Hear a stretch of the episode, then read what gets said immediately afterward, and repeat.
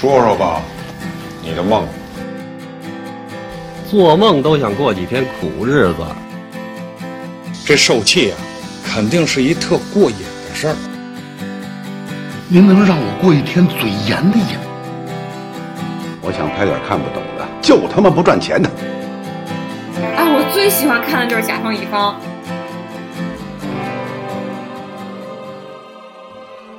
我叫姚远，现年三十八岁，未婚，人品四六开，优点六，缺点四，是个没戏演的演员。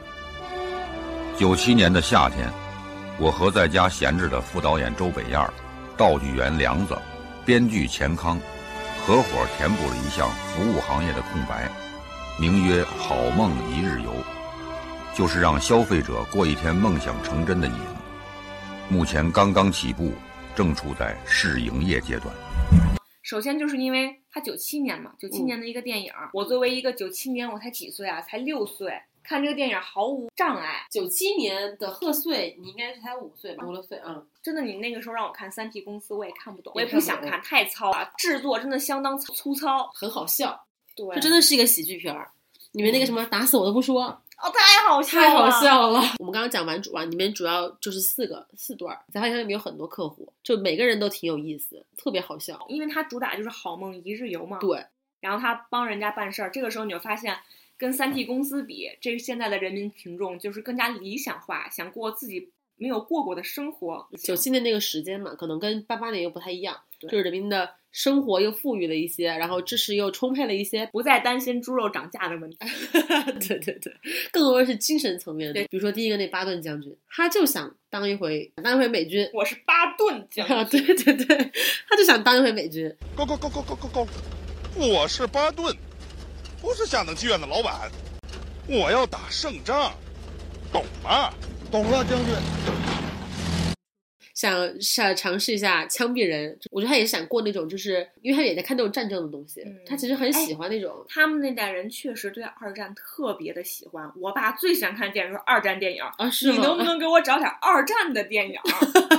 我就喜欢看美国大兵，你看人家那罐头吃的，人家那体格，就特喜欢。真的就是有那个军国梦。那第一个，其实我觉得那个巴顿将军就是把他们引出来，嗯。就是他们的业务就是好梦一日游，为您完成您的白日梦。英达演的这个角色平常就是卖书的，其实小人物，然后想过一把大人物的瘾。咱们这儿是好梦一日游吧？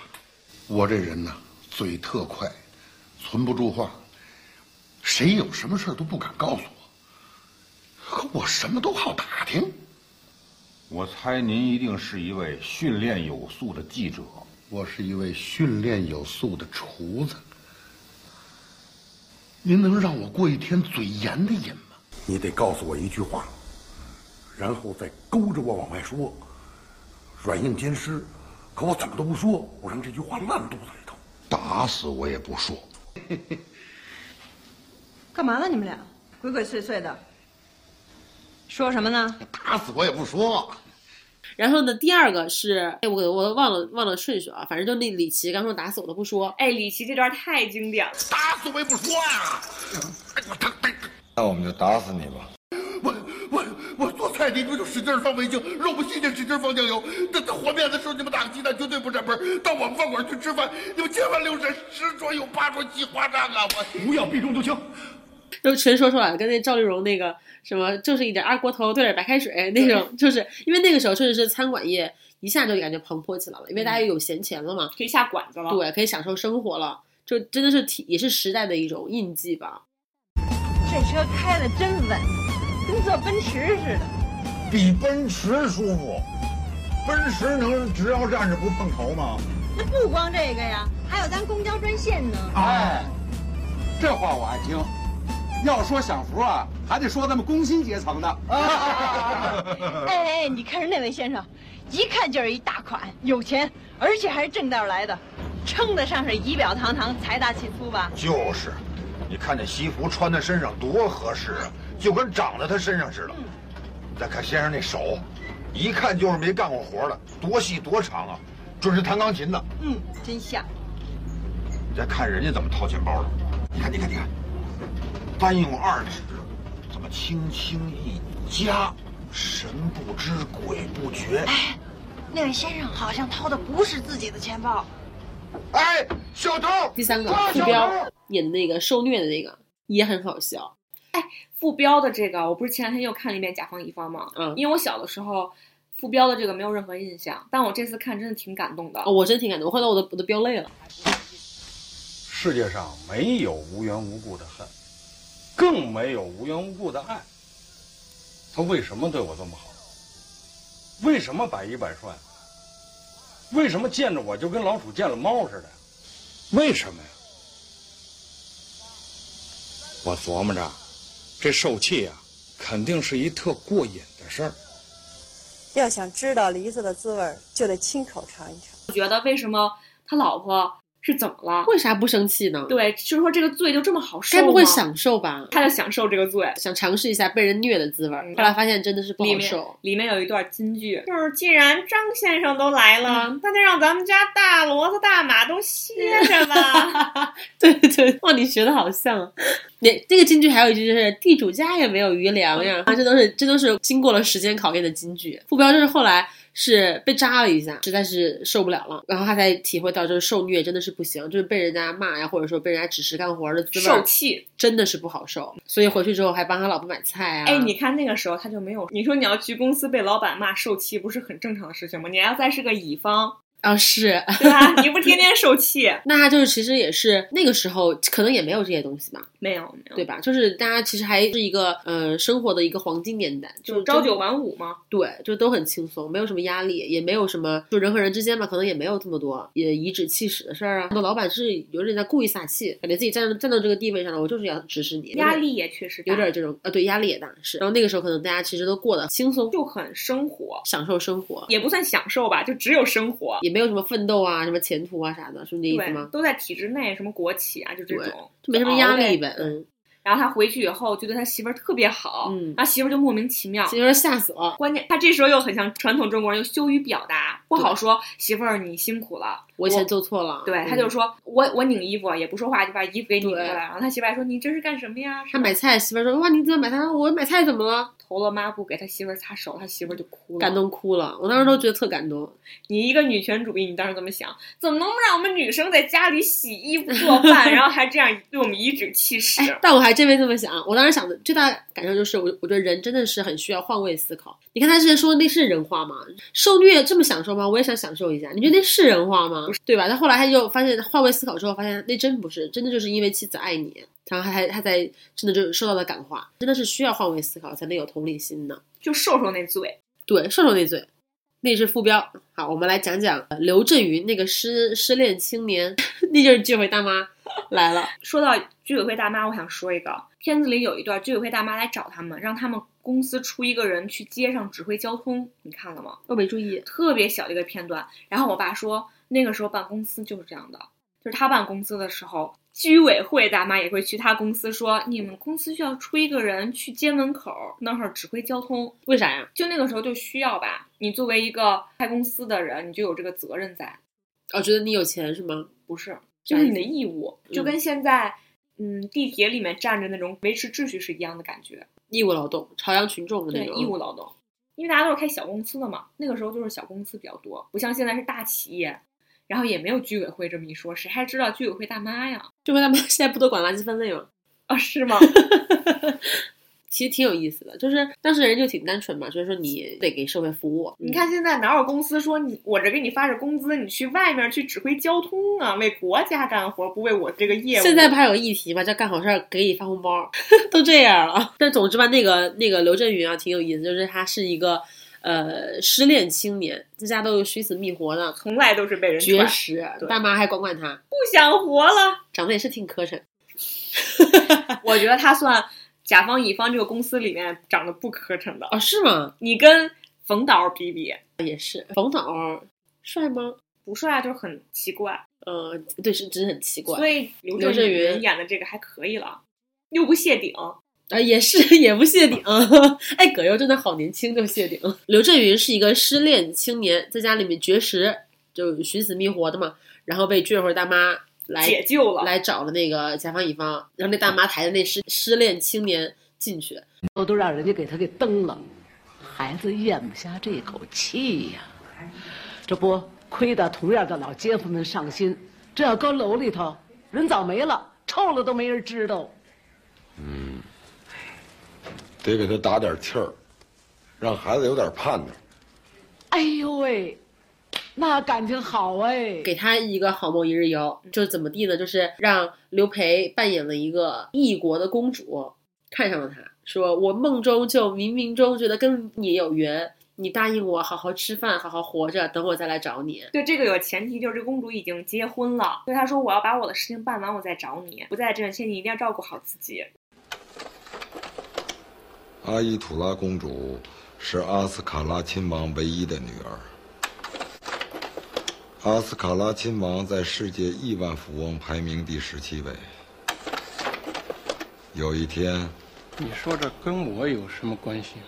你听着呀，阿依土拉公主正式召回我国外交部，请求与你共进晚餐，席间可能会向你求婚。都都都惊动政府了。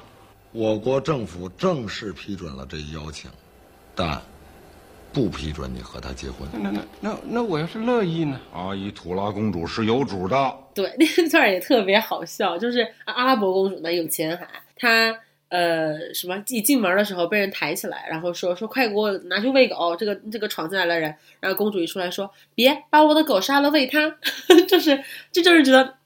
真好笑，就就我当时我哈哈大笑。然后后来吃那个那个吃饭也是一个桌子，隔了四米的大桌子。这么美好的夜晚呢，我一直期待着这一天。哎，你说什么？我听不见。后面还有人造瀑布啊，是，呃，好像那段是算是刘培跟葛优感情发展的一个关键点嘛。是怕我跑了，你爸不给你那房子呀？还是真爱上我了？假戏真做。轻浮，葛优嫉妒啊，嫉妒啊！发现自己其实还真挺喜欢刘佩。然后刘佩不是喝多了吗？嗯、然后过来跟葛优说什么两杯红的都干了，我们俩聊的特别开心，也是往天上聊啊。是是是，是吧？他就说从哪儿哪儿聊到哪儿哪儿，反正反正也没没聊现实。两瓶红酒一点也没糟践，看人生谈未来，都说到二十一世纪去了，太高了，我也高了。那他又鼓起生活的勇气了。自杀他肯定是不会了，相思病算落下了。失恋情敌也挺好忽悠的。哎，我发现看那段时候的京片电影，女生喜欢你是不会直说的，会装作不喜欢你的。这个片子刘培是喜欢葛优的，但他不是说了吗？那我为什么要嫁给你啊？我就喜欢你这房子，但其实就是喜欢。声东击西，也挺可爱，一季这不就是暧昧吗？主要是刘培太美了。刘培那个时候特别火，大明星，美有特权，行不行？嗯，真漂亮，真漂亮，真漂，就是那个时候，就一笑就让人觉得特别想跟着他笑，特别甜，但是甜的又很有很有那种独立的那种感觉，健康阳光，对，健康阳光，活泼有个性有灵魂。嗯，下一个，尤老板啊，尤老板，尤老板太可爱了，尤老板也是我小时候能看懂的一个故事，太可爱了。一开始我天天吃海参。龙龙虾、象牙棒吃腻了，嗯，我就想吃吃那什么野菜、窝窝头，不吃肉了，反正就是就不吃肉了，受罪受苦，非要去吃那苦，嗯。然后葛优没办法了，我给介绍我去那我那舅妈那儿，嗯，住几天。说说吧，你的梦。我啊，嗯，天天吃龙虾、象拔蚌，顿顿都是大鱼大肉，都给我吃恶心了，不吃还不行啊。得罪人，我啊，做梦都想过几天苦日子。野菜、棒子碴粥，你就让我可劲儿的造。嗯，你就去我二舅家吧，边远山区又刚遭了灾。行，我可丑话说前头啊，要是让我吃着一点带荤腥的，我可就跟你没完。然后就给他弄到山区里了，说电话不能打，车你们开走。然后结果后来我好像忘了吧，在这住了两个月是吗？对。然后是完之后那，就是跟他们吃苦吃了呃两个月吧，他们也是后来突然说，哎呀金秋到了，嘿尤老板还没接回来呢，然后才突然想起他来，让他们开着车再去。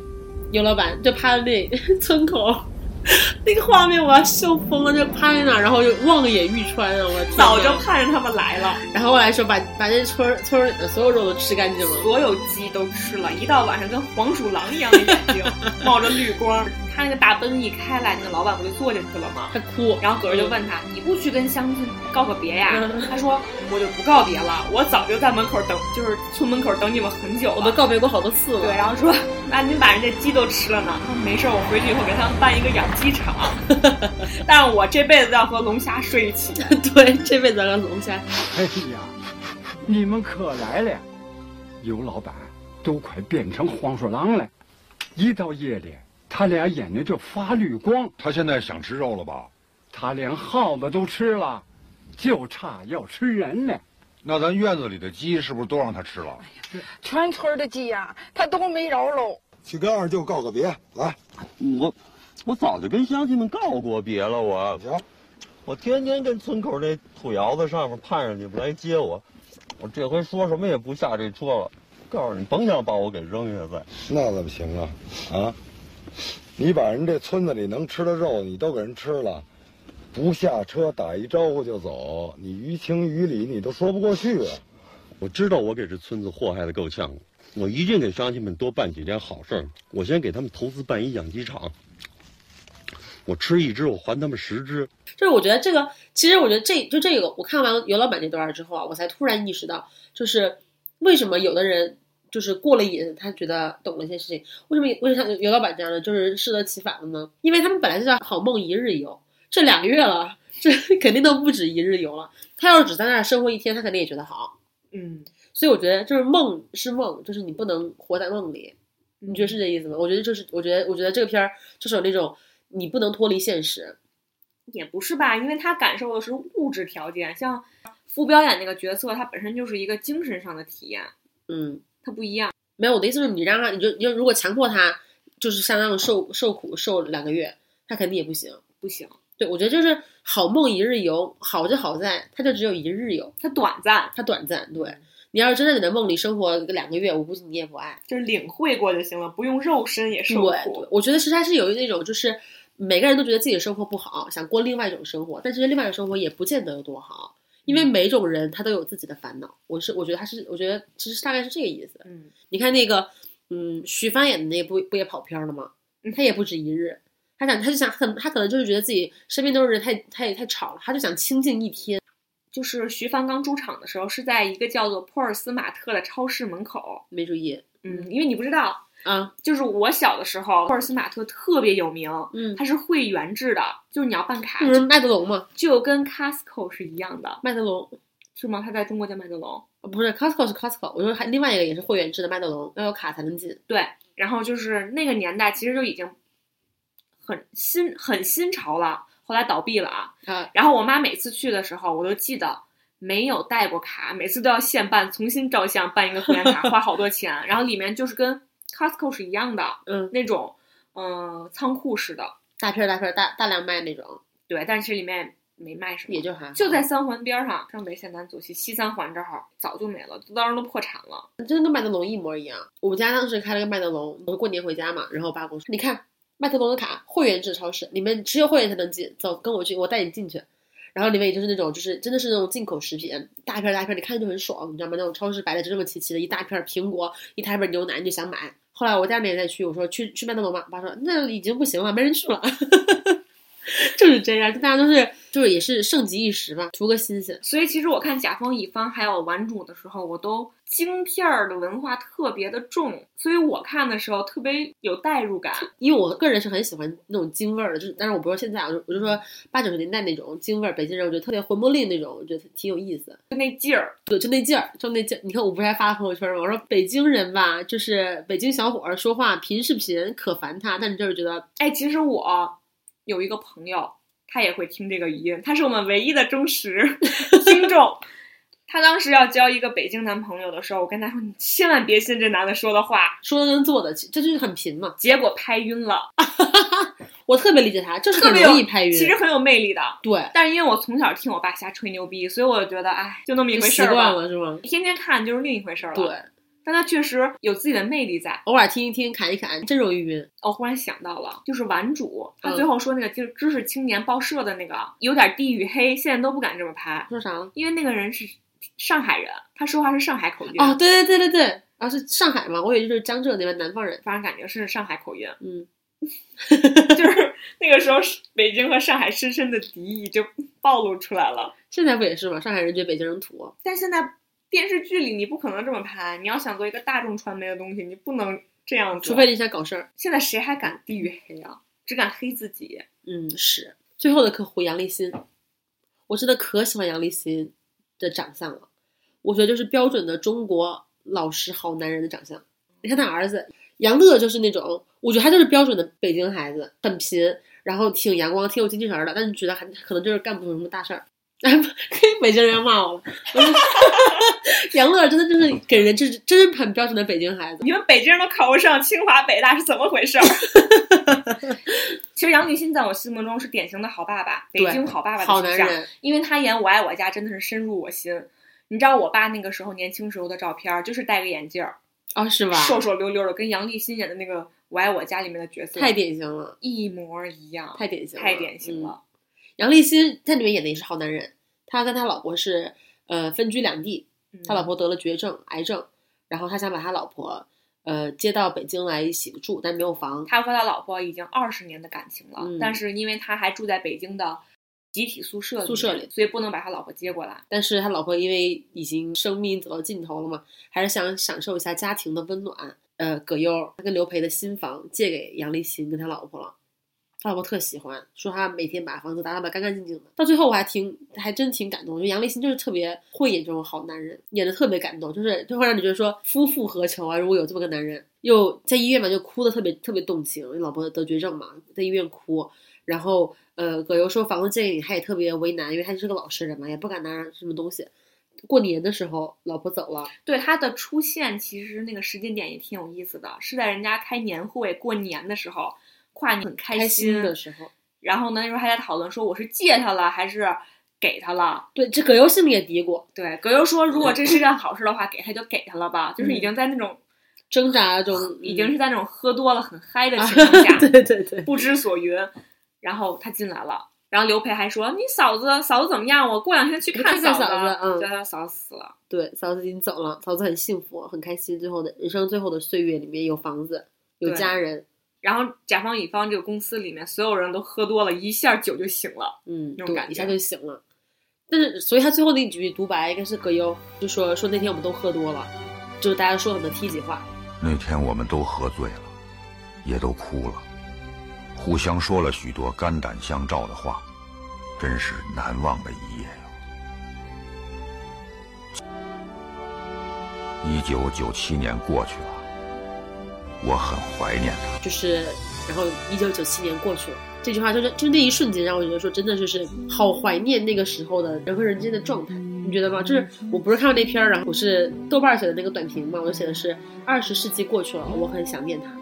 二十世纪那个时候真的是中国社会的黄金时代，没有现在那么浮躁，虽然也没现在这么这么繁华，没有现在入场率那么好吧，但是总让人觉得很单纯。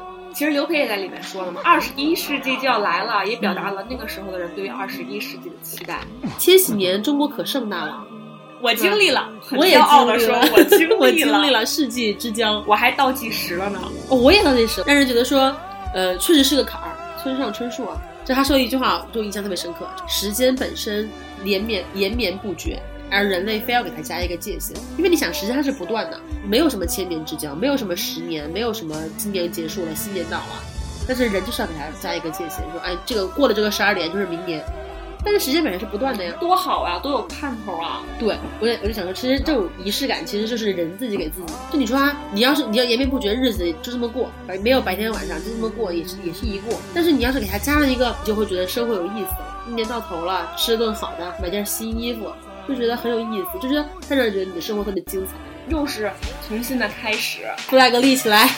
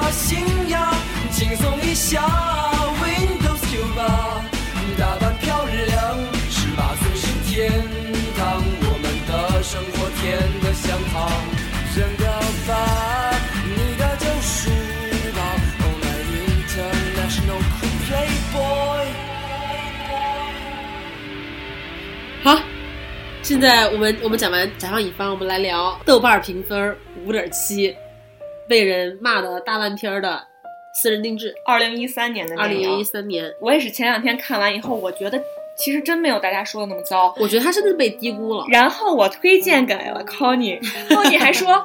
我说你看看吧，康妮说：“哎呀，我不想看，我一看谁谁谁，我觉得这个就是个烂片儿，我不想看。”哎，你怎么想通？后来要看了，这不是你非让我看吗？要聊三部曲吗？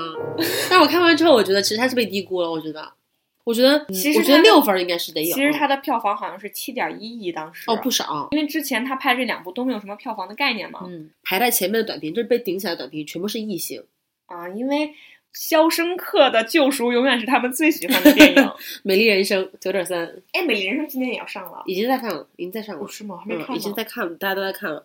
总之啊，私人定制其实也是换汤不换药。之前叫什么三 T，叫呃《好梦一日游》，现在变成了私人定制，嗯、就是给你定制你的私人白日梦，还是四人组嘛？还现在是葛优、白百合、李小璐和郑恺。哎，葛优他这在这里面叫的名字和在三 T 公司里面叫的名字是一样的。对。虽然跟甲方乙方不一样吧，不一样，但现在又又用回用回了杨仲这个名字。嗯，杨仲这么多年一直都是单身未未婚，还忽悠李小璐呢，不是吗？总之吧，就是然后私人定制跟其他也不太一样的，它其实我觉得私人定制全方面其实都挺像，有点在模仿玩主。我想说一个我对私人定制的看法，就是，嗯，像甲方乙方和玩主，它都是。京片文化特别重，呃，但是它私人定制一看就是要推向全国的这么一个贺岁片，对，一下它就变得普通话标准普通话讲起来，对，商业商业一些，然后放在了一个海南这样子当时比较热门的这么一个旅游景点，就是 所有的设置，就是鲁迅那话怎么说来着？就是看透了，就是两个字儿。赚钱，没有鲁迅说的是吃人，这一片就是赚钱，就是要赚你的钱。里面，但是我觉得，我想说，它其实跟呃玩主有很多地方都很像，因为玩主其实也是三个大故事加一个小故事嘛，这个也是三个大故事加一个小故事，对吧？第一个范伟的性本善，第二个是那个李成儒的那个一腔俗血，我还以为还以为这故事叫雅俗共赏呢，这是我最喜欢的一个故事，哦、太坎普了。啊，我觉得他在自嘲。我觉得他在讽刺大众。一会儿我们可以聊一下。可以可以。第三个是宋丹宋丹丹那个有钱，嗯，三个三个大片段，然后加上了其中那个关晓彤和那个呃香港廉政署的那个小故事，对吧？三加一嗯这样的一个故事结构。当然最后那个跟自然道歉，我反正我是没看懂。那我们从头聊吧，就是范伟那个性本善，捐心有力，像和尚一样的工作和检查工作，当个清官很难嘛？给我绝对的权利，你们玩命腐蚀我。我让你们全落空。范伟这段性本善，其实嗯是很有讽刺意义的一段，就是很就是，呃，按照常规眼光来看是很敢说的一段。对，反而是因为他就是感觉感觉迎合了观众的那种口味，反而觉得很俗。他有点是拍了一个他觉得观众会喜欢看的东西。对。什么呢？就是范伟是一个领导的司机，呃，就是他服务过三个领导，都因为贪污入狱了。他就想说，他说我就不明白这个钱怎么就这么好呢？钱在我这儿就是一堆废纸，我希望你们给我定制一个白日梦，这让我来经受一下金钱的考验、腐败的考验。我觉得我肯定不会上当。然后他们就给他定制了一个这这什么正级领导，嗯，对，然后因为没有，所以才可以给你对才能给你安排。他就说，他那领那那你们就叫我领导吧，别叫那么具体。然后白百合说，能不能就叫我领导？虚着点，怎么都成。所以就给他弄了一个一个正级领导，然后处理的都是外宾的一些事情，他们就轮番的就假装各种外宾来给他送礼。一送礼也挺有意思，一开始不给送，说哎呦有礼我没给你带来，我知道你这个人特别廉洁，然后他还觉得特别意思，说你们又不给我送礼，怎么考验我呢？他就假扮他的亲戚，给他带了一堆什么枣啊、吃的农作物，对，特别朴实的那种礼。还在里面抠找现金，哎，这个也 特别真实。他肯定当司机的时候看到他领导这样收过礼。他范伟说：“那你们先去吧，吃饭你们先去吧。”对，然后赶紧掏掏掏有没有现金，然后一个现金都没有，他可失望了，钱都不给你考验我，这是这算送礼吗？啊，然后后来他们就给他弄了一盒月饼，那月饼都是现金。那段演的可真好，扁豆馅儿的月饼，扁豆馅的月饼。那你为什么不给他弄成包子呢？关键是啥呢？关键是就是那段三个人演的很好，就是把那个行贿的那个人的嘴脸演的可好，就是那种见风使舵那种人演的真的是非常传神。我就叫你哥吧，对，我叫你哥嘛，哥哥哥妹妹之间有什么事儿不能说？哎，说啊我那块地，开始说到正事儿了。因为范围，我觉得那段其实是可以加分的。装一口臭枪，想贿赂我，门儿都没有。一定得这么报吗，哥？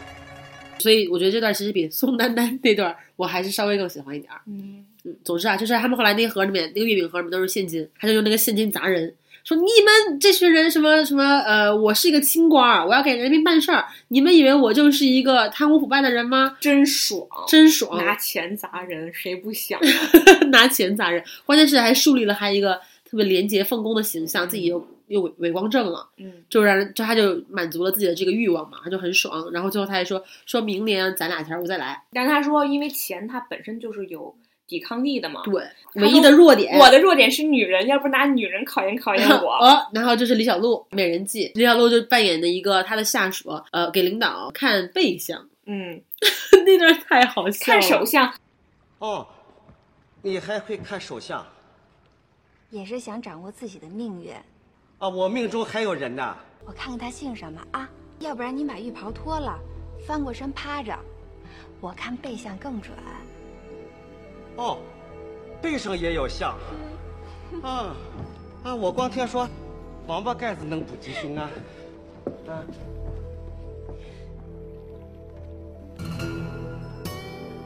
看您这背相儿，啊这桃花儿，啊！天哪，怎么会呢？谁呀？我都已经结婚了，怎么会呢？难道真的是就是那种让范伟觉得说，哎呀，这个人就是因为范伟也是个单身嘛，他不是说我这辈子都不想了，嗯，但他怎么可能不想呢？是吧？老光棍儿，嗯，他说过过两年我的荷尔蒙不分泌了，我就彻底不想了，说明他这两年荷尔蒙还是在还在分泌，他还在想，所以李小璐就正中他的下怀。憧憬那种感觉。这段很精彩，这段是他把李小璐拆穿了，嗯，说谁派你来的？对，谁派你来的？谁那个你有什么企图？李小璐就说你这样我是被人逼的，你当众戳穿了我，我真的我是个良家妇女，他们逼良为娼，我真是没脸活了。然后跳下了那个泳池，要要自杀，然后那泳池其实一站就起来了。对，要自杀。范伟又去救他，又当了英雄救美，把他救起来之后，哎，他其实那个时候其实抵御住了美女的诱惑，没有一落水，亲了，亲了个奔儿啊，头。对，亲了个奔儿头。但重点是啥？重点是他的，我觉得他算是抵御住了诱惑。嗯，但是他的下属来看到了，说：“哎，我什么都没看见啊！”就是感觉就是跳进黄河也洗不清，感觉真有这事儿，真有这么个事儿。其实这个也很有意思，就是有的时候领导可能他可能真心想拒绝，但是就人民群众给他下套，坏人给他下套，他也是真是说不清，对吧？然后那段，因为葛优不也说嘛，说要是人民群众哦都是省油的灯，领导也不会都下马了。嗯，为官一任，不犯错误，但也不作为，它也是一种腐败呀，同志。群众要都是省油的灯，干部也不会被拉下水。你把那个拿出来说吧，我觉得他其实是很有，很其实有一定，嗯，道理意义，对，有一定道理的吧。但是因为他拍的太俗了，就是已经完全是意料之中的东西。对，意料之中。但是范伟演的挺好，挺好的，演的特别朴实，特别真实。对，不像个小品出身的一个人。范伟我特别喜欢，IC IP 演的特别传神，就把那个人演演活了。他是一个非常脸谱化的人，但是他把他演活了。这是第一段，叫性本善。第二段，您这么有成就，还有什么未了的心愿找我们帮忙啊？物极必反，俗我是走到头了，再往下走只能冲雅了。我想拍点看不懂的，就他妈不赚钱的。别怪我给您泼冷水，大导，甭管多难看，只要是电影，就跟雅不沾边。不可能吧？我们不是第八艺术吗？经过考证，你们电影是大众娱乐，起源于走马灯，根儿上就是一个俗人乐。艺术不带我们玩了。你们电影门槛多低呀、开门笑迎所有人。你们电影多便宜啊！人一张画，卖好几千万。你们电影一千多画面，卖不出二两茶叶去。你们电影走的是客流量。一腔俗血。那你讲，你先说。就看嘛，能看出来他是冯导对于自身的一个影射。嗯，他自己本身就是李成儒这个角色，就是得过了奥斯卡和奥斯卡最俗导演奖。对，最俗导演奖，其实就寓意着他得了任何一个第一名的感觉。嗯，因为他拿了各种很俗的奖，他就说我要跟俗划清界限，我现在要开始雅。怎么什么是雅，什么是俗呢？不知道。我们都是大俗人，那我们喜欢的就是俗，我们讨厌的就是雅。凡是咱们喜欢的就要反对，凡是咱们心里膈应的就要发扬。然后就给他弄了一堆我们不喜欢的，结果他我牙过敏了，进医院了，梁天又出现了，梁天又出现了。幺二零送来的时候，人已经昏迷了。初步诊断的结果，患者是亚过敏。亚过敏，还有这病？这是近年来的多发病，主要是在娱乐圈从业人员中流行，大有蔓延之势。最后给他弄了一堆可俗的，哎，火了。开始都不行了，眼看着人都不行了，进医院了。一说，然后葛优说给他弄点俗的，那还不是 KTV，那是夜总会啊，夜总会找公主，得唱唱歌。然后这一路上就是睁眼了，啊、睁眼了，伸手了，站起来了，对，起来了，唱歌，对，然后一下就火了。然后他那段白百合和那个李小璐不就说嘛，他们被导演给刷下来了。就是选那个公主的时候，嗯啊啊、导演说这俩不行，然后这俩出来以后还挺不高兴的，对，说我们俩为什么不行啊？然后葛优就说说你们俩要是穿着那吊带衣服也是那样。对，人的本就我觉得他其实这段其实是特别讽刺的一段，就是其实是因为你刚刚说那段，他们穿的衣服，就我觉得人的本性就是很俗的，就是你要给自己套什么外套，就感觉像是你这个人被包装起来了。也不能说俗吧，就是我说的俗是世俗啊，我不是说庸俗。嗯，我说人本性就是很世俗的，就一致的。对，大家都是大活人，人的本质就是很世俗的。然后你要给自己包装成什么样子，你要穿什么衣服，用什么东西来伪装自己，那是你的决定。好像呃这样你就雅一点，这样你就俗一点，其实大家本质都一样。千万别说看懂了。我血都换了，如果你们还说看懂了，那就是骂人了。别逼我去死！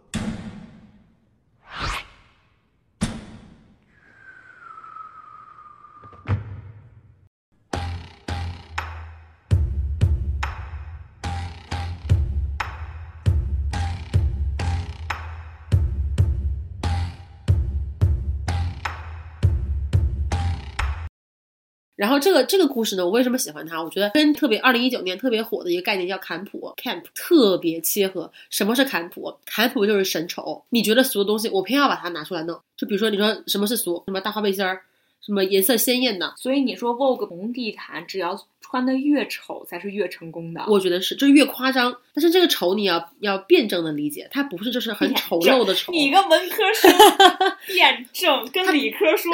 那你说什么是丑？你不喜欢的就是丑。谢谢你夸我，你说我美呗。我说什么是丑呢？就是大众不接受的，嗯，是不是就是丑？嗯，但是他们偏要把这个东西拿出来，嗯，比如说就是那个主持人 Harry Styles，他穿了个他留留着胡子，穿了个女装，是不是大家觉得这个东西很很猎奇、很丑？就是你一个大男人穿留了胡子要穿女装，丑不丑？这就是坎普。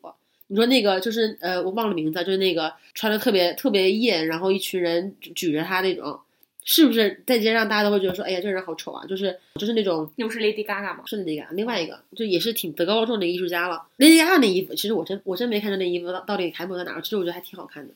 嗯，反正就是反正我觉得那个那个 Gala 就是你越觉得猎奇越丑的东西，他们就觉得越坎普。就像那个那个弗兰兰演的那个灾难艺术家，他就是把他那个大烂片儿又拿出来看，拿出来演了一遍。当时大家都觉得大烂片儿不入流不入眼，太丑了。我又把它演一遍，这就是克奇行为本本行为。克奇行为，克奇，克奇就是猎奇嘛，就是那种猎奇。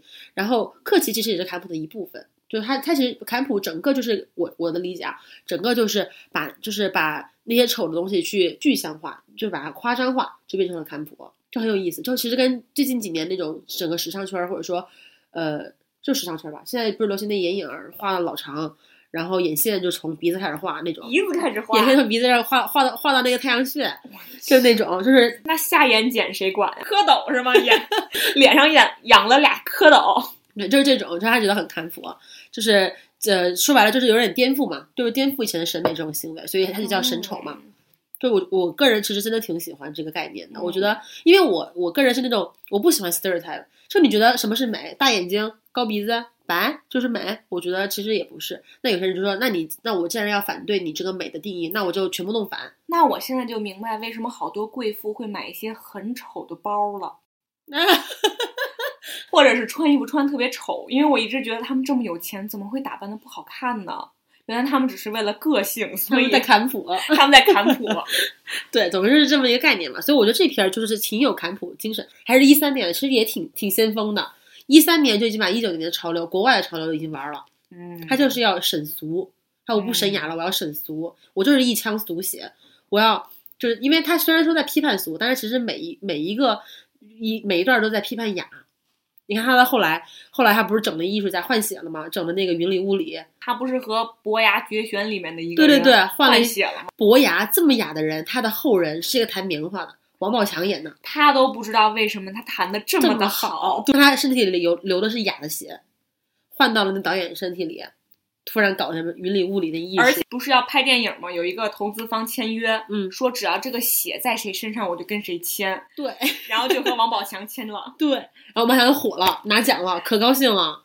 就是这段是真的，真的就很很先锋、很批判那种，就是大家觉得雅的东西。然后我我就想到了那个周总理的那句话，就是“人民群众喜闻乐见的，你凭什么不爱看就是他这段最后不是弹棉花了嘛？嗯，然后李小璐他们不是去看了嘛？嗯，然后李小璐就说以后再也看不见他拍的大俗片儿了，叫什么贺岁电影了，喜剧电影了。对，这不这不是一下就点到他自己了？说他自己对，就是说他其实拍这个之前，他拍了好多，比如说像《甲方乙方》，好多嗯贺岁片儿，还有《非诚勿扰》啊，对对对，然后呢，其实我真的觉得挺好看的，反正觉得就是人民群众爱看的对，东西喜闻乐见的东西。然后很多人就不是批评他太俗嘛，嗯，他就相当于李成儒这个导演，对其实他就是在讽刺这个嘛，他就是在讽刺雅。嗯，我觉得他就是讽刺大众，大众嗯你们想看雅的东西，什么是雅？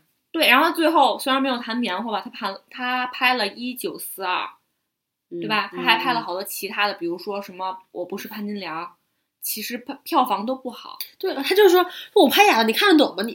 真的觉得这段拍的特别好，就是他讽刺大众，大众你一直在强调说你要看哑的，你不想看我拍的这些高兴的傻不拉几的大俗片儿，没有什么深刻意义。你觉得我这没有反应，那没有反应。我是不能拍嘛，是你看不懂。然后我拍这个。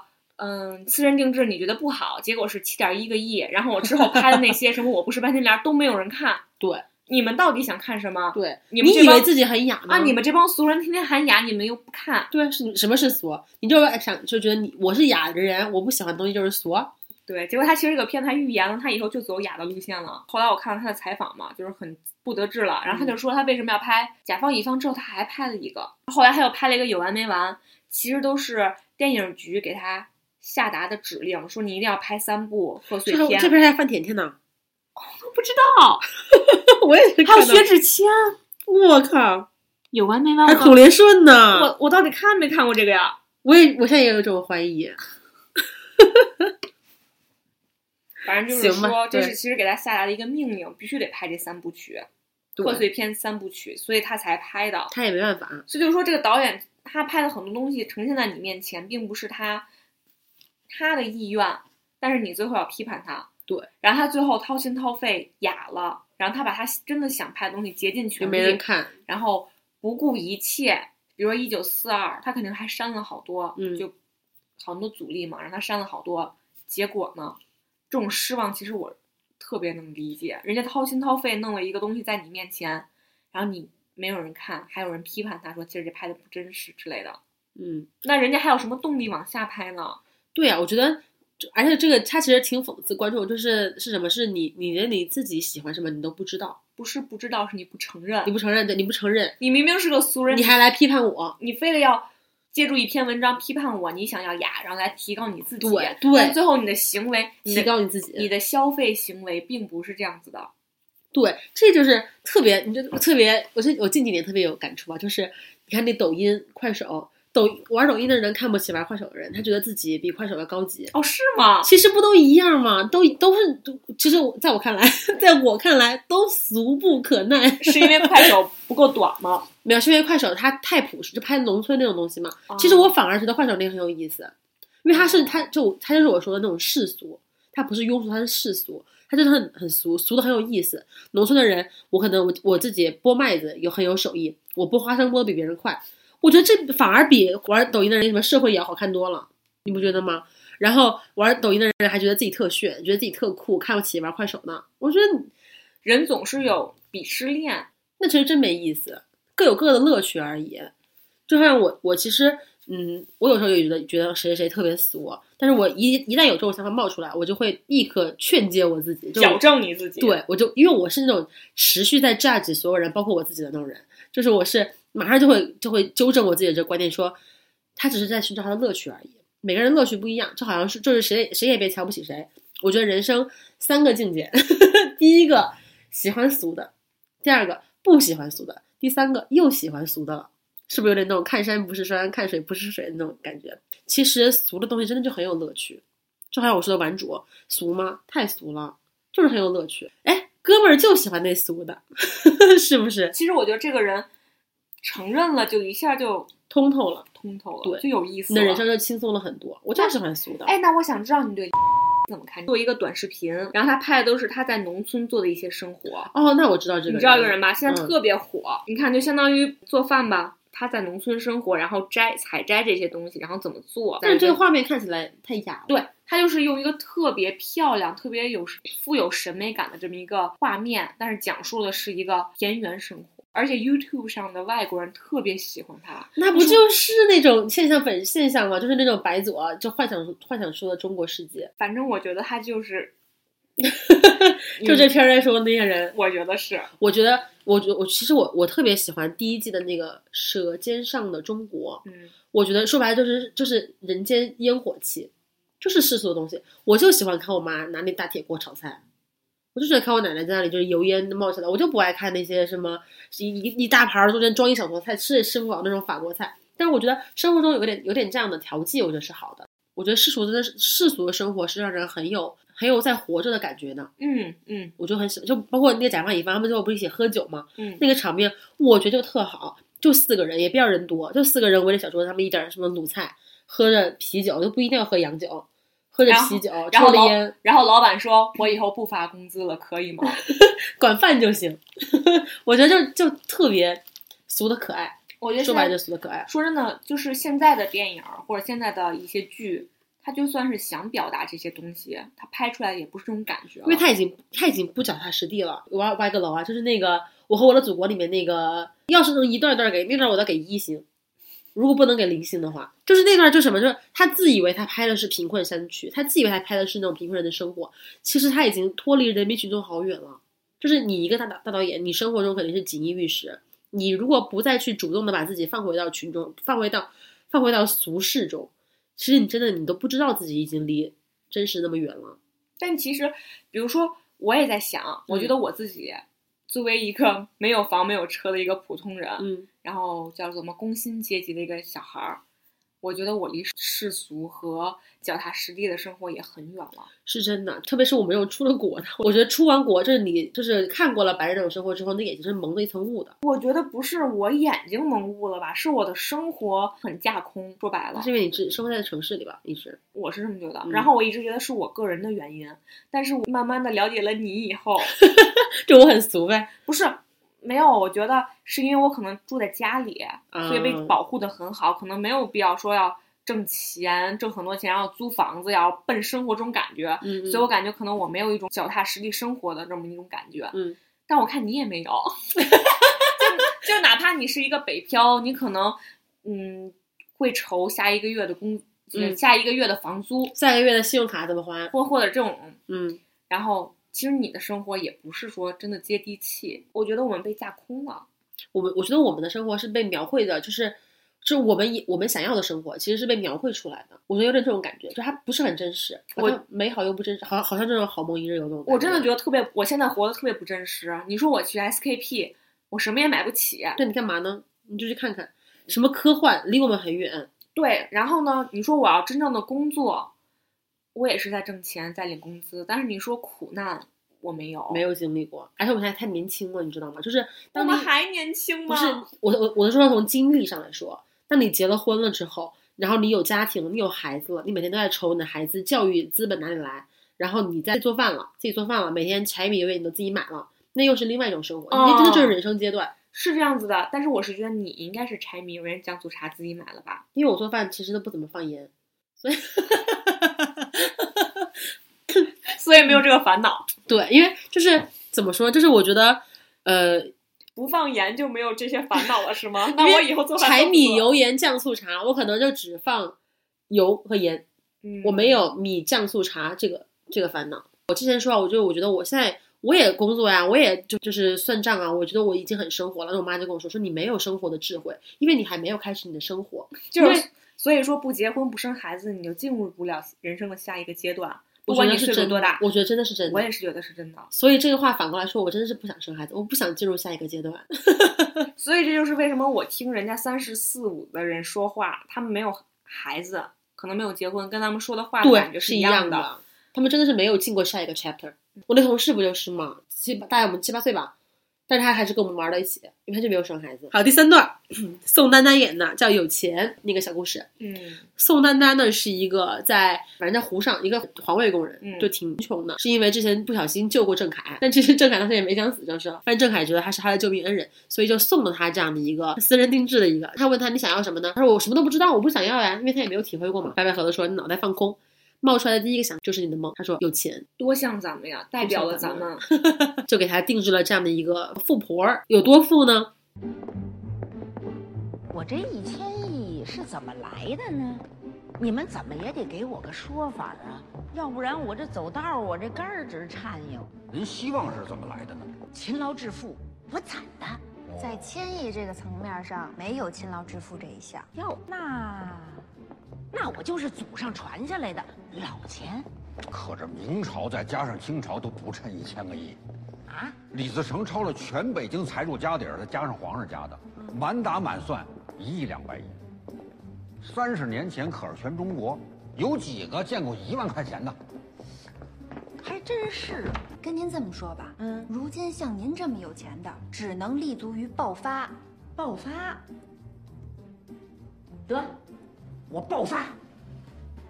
我先北京大半个北京都是他的物业，一说关灯，大半个北京都关灯，都都黑了。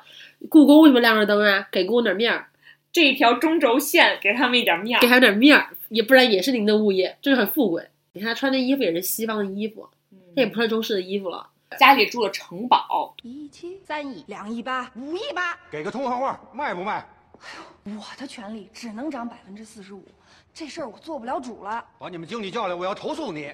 哪有你们这么做生意的？不许还价！真是就是说这房一一一点五个亿的房，我真不敢卖你五点八个亿，不卖五点八个亿我就不买，真不会做生意走了这种这种人。但是这个故事呢，最后啊，最后落在落在了说，哎呦，就当富人挺过瘾的，但是日子还是得回去嘛，还是挺清醒的这样的一个人。有钱人不容易。怎么想象你有钱呢？就说你的你现在每天不花一千五百万，你就不能睡觉。对，然后他最后就是说，其实这是有钱人有一栋楼的人，嗯那些有钱人要还掉，一天要还掉的这些钱。因为他一千五百万其实也大部分都是贷的款嘛，嗯就你就钱滚利，每天可能就要背一一千一千五百万的利息。对，房产证都是在银行里。对，就说呃，其实你像你这样的人，就是穷的人吧，就是看起来也没什么债，也没什么那个资产的，反而活得比较轻松。嗯，我喜欢这部这一段的感觉，我觉得这段比范伟那段拍的好的感觉就是他会，我会觉得和我有相关，就是啊就会让我觉得不要再做富翁有钱人的梦了，你那压力更大，你能受得起吗？你受不起。但是像范伟演的那个角色，一个想当官儿的，可能和我我又不是官儿这不迷 relatable。对，没有什么、嗯没有什么关联性的感觉。但是呢，啊，宋丹丹演什么都像《我爱我家》里面的和平。你这个同志思想太肮脏了你，对，我看他那个，我看他那个白云和黑土，就像是老了的和平。真的是演什么都像他。可他可能和平这个角色树立的太好了，嗯太深入人心了，所以他演什么都像。我其实不太喜欢太脸谱化。他之前不是上那个演员那个节目嘛，有点争议嘛。他的演技其实真的是一种很比较脸谱、比较僵化的演技，有有一个规范的那种演技。他在这个故事里面也演的特别像他，朴实的老农民，呃，那那个底层人民，然后一下火了之后，哎呦那种惊喜感，后来入戏了，整个人都觉得自己有钱了，开始开始嚣张了。但他不是说了吗？咱俩不都是互相逗着玩吗？嗯，对。后来就最后芒果调也落得很好嘛，阿姨进去说，哎，我请客，大家随便吃，就是这种感觉，就是他也也是入戏了，我觉得。他不是说他后来看那灯灭了，挺恍惚的吗？他其实我觉得他是入戏了。一老太太后来也说，就醒悟过来说，这鞋穿的我都不会走路了。其实我觉得是有一点那种，就是我做了这个梦，我都回不了真实的那种感觉的隐喻吧。嗯我觉得可能我想的比较多啊，因为我我特别喜欢分析文学作品里面的一段。呃，形象的那个深层含义，一个一个贺岁片也逃不过自我阅读理解那种感觉。哦他是那种，就是但后来我觉得，但是后来这个片儿让我觉得，因为你刚刚说你很 relatable，、嗯我反而觉得他不是很 relatable，哦，他是很，他是我我觉得他反而把有钱人脸谱化了。有钱人是那样，我不知道啊，但是我觉得有钱人不是那样的，就是我算接我算接受有钱人吗？我觉得我也不算吧。但是我觉得有钱人不是那种一进去说，哎，这我的请客，这个楼盘是我的，你们随便随便挑。我觉得但但是有钱人确实是他的他的那个房产证在银行这个是要，还钱。对，这个是真的。他结尾落得很好，对。但是整个故事你看完之后，你会觉得说，嗯，就是脸谱化，非常脸谱化非常严重，把有钱人整个平平平面化了。但是，但你刚刚说范伟啊，我觉得范伟他反而是把一个呃，就是像我们普通人的心态，虽然他演的是官迷，一个小司机，对他他是是确实是把一个普通人演的很立体，他也他也有伪光正的一面，他也有抵不住诱惑的一面，他也有被人害然后自己反省的一面。就我觉得他他反而是一个比较立体的人，体验的时间也比较长吧，啊也是宋丹丹就一天，对，也是他体验的时间比较长，他是个它是个沉浸式的消费体验，它那挺值的，它是太值了。那什么说咱俩钱儿明年还来吗？宋丹丹这都是送的。对，送的。总之吧，这三个故事就是各有，就是嗯，其实它是反映了，就雅也有，俗也有，生活的各个方面嘛，有钱啦，有官啦，有权啦，或者说艺术精神追追求，它是其实是其实是特别典型的三个故事，但是拍的就各有各的各有各的侧重点嘛。到结局，世界道歉日，我都不知道哪儿来的，突然就来了一个世界道歉日，我要向自然道歉。以我的理解啊，嗯我理解的是，这特别像公众号，嗯，一些宣传，嗯，就是他们意识到了环境在被破坏，比如说像现在澳大利亚在受带有火灾，然后很多人其实发了一些公众号推送到朋友圈里面，嗯，其实这就像他们在为自然道歉，然后也说我们人类不应该这样，但是就是不疼不痒，无所作为，这个这就很像他们去道歉呀，嗯。其实那段鄂尔多斯那段，他们道歉，那个草都凹下去了，那块儿我看了两遍，我就看那地儿是什么地儿，然后还特意打开弹幕看这个地方是什么地方。他们说这是鄂尔多斯，因为底下有稀土，所以都挖光挖空了，然后草坪就凹陷了。但是他们作为一个道歉人，他们只能道歉。然后他们拍出来了，让你们看出来有感同身受的感觉。但是这个世界还是在肆意的破坏环境。这段单拎出来，我觉得拍的特好。嗯，放在这个故事结尾，我其实是真没看懂。它我放那儿有跟前面的有什么联系呢？没有啊，就单拎出来，我觉得都能看懂。放在一起，我就觉得有点莫名其妙。就是这个意思。它确实这个电影拍的没有什么衔接，嗯而它每一个故事都有一个标题断层。前三个我还可以理解，因为它都是私人定制嘛。嗯，最后那结尾，我是真单拎出来，我真觉得拍的好。什么相声什么道歉，我就拍的挺好的。那个对雾霾道歉不是也是大望路拍的啊？对。但是重点是。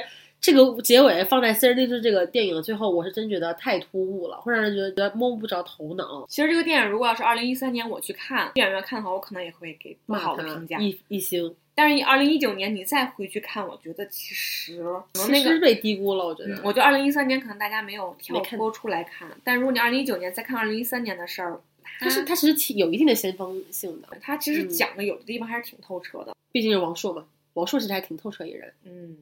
虽然有则有矣，但是还是挺挺透彻一人、嗯。你可以聊一下，就是你这三部剧最喜欢看哪部剧？我最喜欢看《玩主》啊，我刚都说了，对，玩俗的可爱，确实特别俗，嗯，而且他们那种嗯混蛋的模样都是我们羡慕的样子。说白对，就是他就很很轻松的一个人，没有什么束缚，很 open mind。我觉得我们就是被束缚了，我们被我们所拥有的，我们所读的书啊，对，所束缚了。被世俗的观念啊，嗯、然后被呃这个社会对我们的期待啊，或者给我们加的标签啊，然后我们自己给自己加的标签啊，就束缚住。就是是有这种，就我这个人吧，虽然我天天嘴上说的就是，哎呀，不要去物化女性，不就你这样割别人。如果另外一个人跟我长长得一样的体型，他要减肥，我一定说你不胖，别减了。但是我自己还没减，就我知道这个是不对的，我知道这个叫物化，我知道这个叫 body shaming。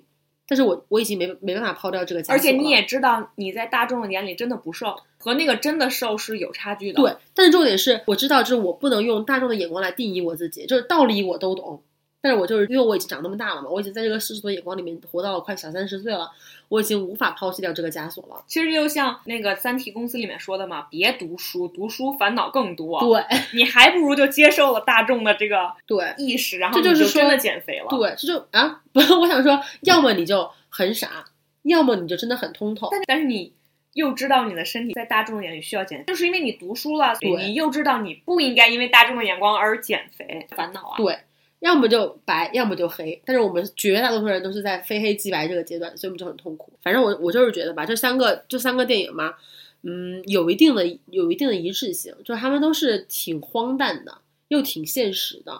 我觉得他们都是呃荒诞现实作品嘛，但是我觉得他们的不同也当然也是决定了他们的高下的一个重点，就是荒诞跟现实之间的平衡。我觉得顽主是嗯小荒小荒诞大真实，然后呃甲方乙方是大荒诞大真实，因为你们都是假的嘛，都是梦嘛。嗯，到了私人定制就变成了大荒诞，不是小荒诞大真实，因为他你能看出他想说的话都是真实的话，你能看出来他真的就就是就较真儿了，就想就想跟你说这个现象，但他拍的东西呢又很现实，又没有那么荒诞，所以你又没有跳出到真实的那个眼光去看他，你没没办法把它当成一个奇幻作品，但是你要把它当成一个真实作品，它又太它又太莫名其妙了。我觉得就是像这一类片，我觉得就是把握荒诞跟真实之间的那个平衡非常的重要。就比如那个一腔俗血吧，我觉得它是这三个故事里面这个平衡把握的最好的。嗯，它荒诞吗？太荒诞了。但它真实吗？它太真实了。我觉得它是它是最接近顽主的，真的是魔幻现实。最后谈棉花了。对，谈棉花。哎，谈棉花是不是也是就是说你这个人讲话莫名其妙的一个隐喻？嗯，我不知道，不知道吗？我我我印象里好像有那种说，就说哎，你又在谈什么棉花？就是你现在又在说什么莫名其妙的话，就有点这个。我印象里有个这种说辞啊，一乡俗写是最接近顽主那种又大荒诞大现实的那种呃状态的一个故事。嗯，它是最接近它最本，就是这个这个一整个系列最根儿的那个那个精神的一个故事。我这么一个大俗人，我最喜欢就是甲方乙方。嗯，因为甲方乙方，首先他是精骗的，他说话那些语境啊，那些语气，我都很能带入进去，嗯我非常喜欢。而且他最后其实他没有什么纠结，他们这四个人虽然没有挣到钱吧，但是他们很阳光。看完以后，这就是一个贺岁的片子，未来是充满阳光的。对对对，顽主的话，其实他最后是很无奈的，是很黑暗的这么一个结尾，所以你会看完了以后可能会想很多。对，所以我可能顽主的话，如果不是因为录音的话，我可能不会再看了。这就是我说的嘛，大荒诞大真实嘛，它真实太它真实很就是很大。他哪怕是说了八啊八八年的事儿，但是你二零二零年了，还是会发生在你身上，就是这种，还不如就像不读书一样，对，还不如就傻乐。对，我就喜欢看甲方乙方这种傻乐，最后大家都是一个完美的结局，都是梦一场。对对，所以甲方乙方你在任何一个时候看，你都很高兴。嗯对呀，而且也没有什么沉重的东西需要你去反思。谁想在大年三十的时候看一个顽主，开心完了以后还要想，哎，我操，我生活太无奈了，日子该怎么日子过太难过了，就想过过那种就是啊，大家都喝多了，说点体己话。私人定制吧，它有一点，它就是太普通话了。它对于我北京人来讲，没有一个共鸣，因为他太想做那种普世的东西了，所以反而谁都没有。就像那个肯德基，老想做什么中国 lo 很 local 的东西，他老想顾及全国的人民，结果就哪儿都没讨好。然后我看完私人定制以后，不是好多人都骂冯小刚吗？嗯，我真的想问冯小刚鸣不平。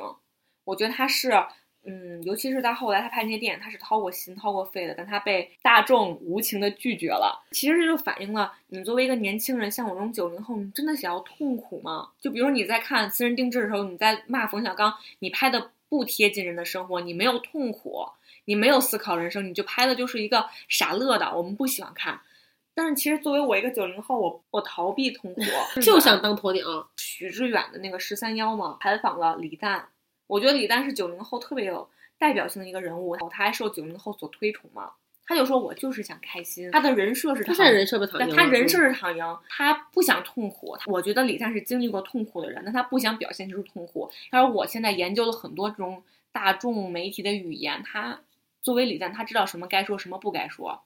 嗯，然后他就其实是避免了一些苦痛吧，他只说大家想听的，像冯小刚或者是像贾樟柯的时候，贾樟柯也说他不想做有共鸣的东西，他觉得有共鸣这个东西去找大众的这些共鸣太累了。嗯，我觉得，我觉得这是还是人的境界问题嘛。我觉得其实李诞是可能真的是看透了，就是他知道这个东西，他可能并不认可他现在说的东西，这样会让他会让他得到大众的那个认可，会让他成功。那他其实他其实是对现实做了妥协。对，冯小刚可能是经历过这些东西了，他明明知道我这样做大家会喜欢，但我就是不想这么做，嗯我就是想做我想做的东西，哪怕你不认可。我觉得他其实已经超过了李诞这个境界了。哎，而且我还看那个徐志远采访了一个特别有名的，但我不认识他，一个、嗯呃社会学家，嗯，然后他就说，其实像我们这这这一群人，九零后，因为我们有了互联网，所以我们对周围的这些东西、附近的这些东西没有了认知。对我特别想说这话是什么？是我觉得现在很多东西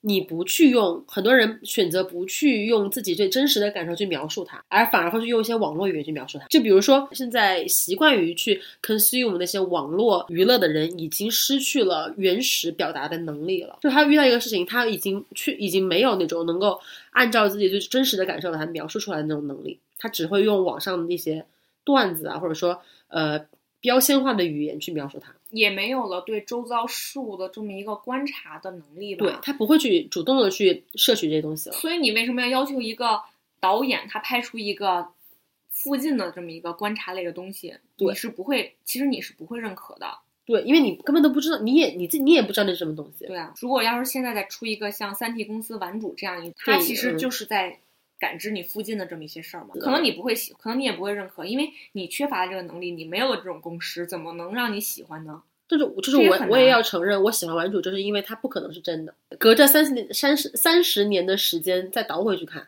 对我觉得就我很喜欢它。你要是现在出个玩主，当然我觉得现在出不了玩主这样的电影啊，嗯但你像现在出个玩主，我也会觉得说什么玩意儿。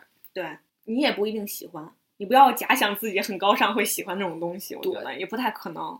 反正就是人民群众喜闻乐见的。对，我们也我们也要做玩主啊，知道自己喜闻乐见喜欢的什么东西。我们就是喜欢看抖音，我就喜欢看俗的，然后就说哎呀什么玩意儿吵死了又俗，我想说看着就乐呵，嗯，那能怎么地呢？我就是爱看，我看我看我高兴。你就说但是吧，但是我们的工作中也确实暴露了很严重的问题，那就是为什么人服务的问题。同志们呐，不要小看这个问题，搞不好是要出乱子的。呃，钱老师，我觉着呀，咱们这是服务性行业，这个顾客就是上帝。问题虽然出在顾客身上，但根子是在我们这儿。说白了，就是迎合什么人的趣味，为什么对象服务的问题。你不是说我们不搞三六九等，凡是群众需要的，就是我们乐于奉送的。你们让领导把话说完。所以我们要纠偏，所以我们要整风。好梦一日游，也要敢于对一些人说不。我最爱去的唱片店，昨天是它的最后一天。曾经让我陶醉的碎片，全都散落在街边。最爱去的书店，它也没撑过这个夏天。回忆文字流淌着怀念，可是已没什么好怀念。可是你曾经的那些梦，都已变得模糊，看不见。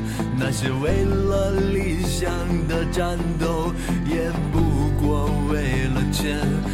可是我最恨的那个人，他始终没死在我面前，还没年轻就变得苍老，这一生无解，没有我的空间，没有我的空间，没有我的空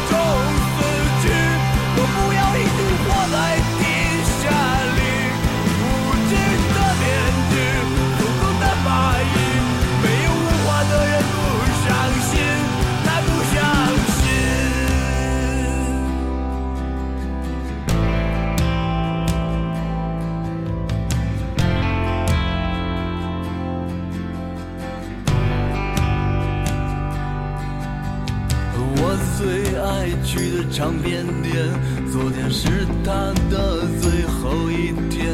曾经让我陶醉的碎片，全都散落在街边。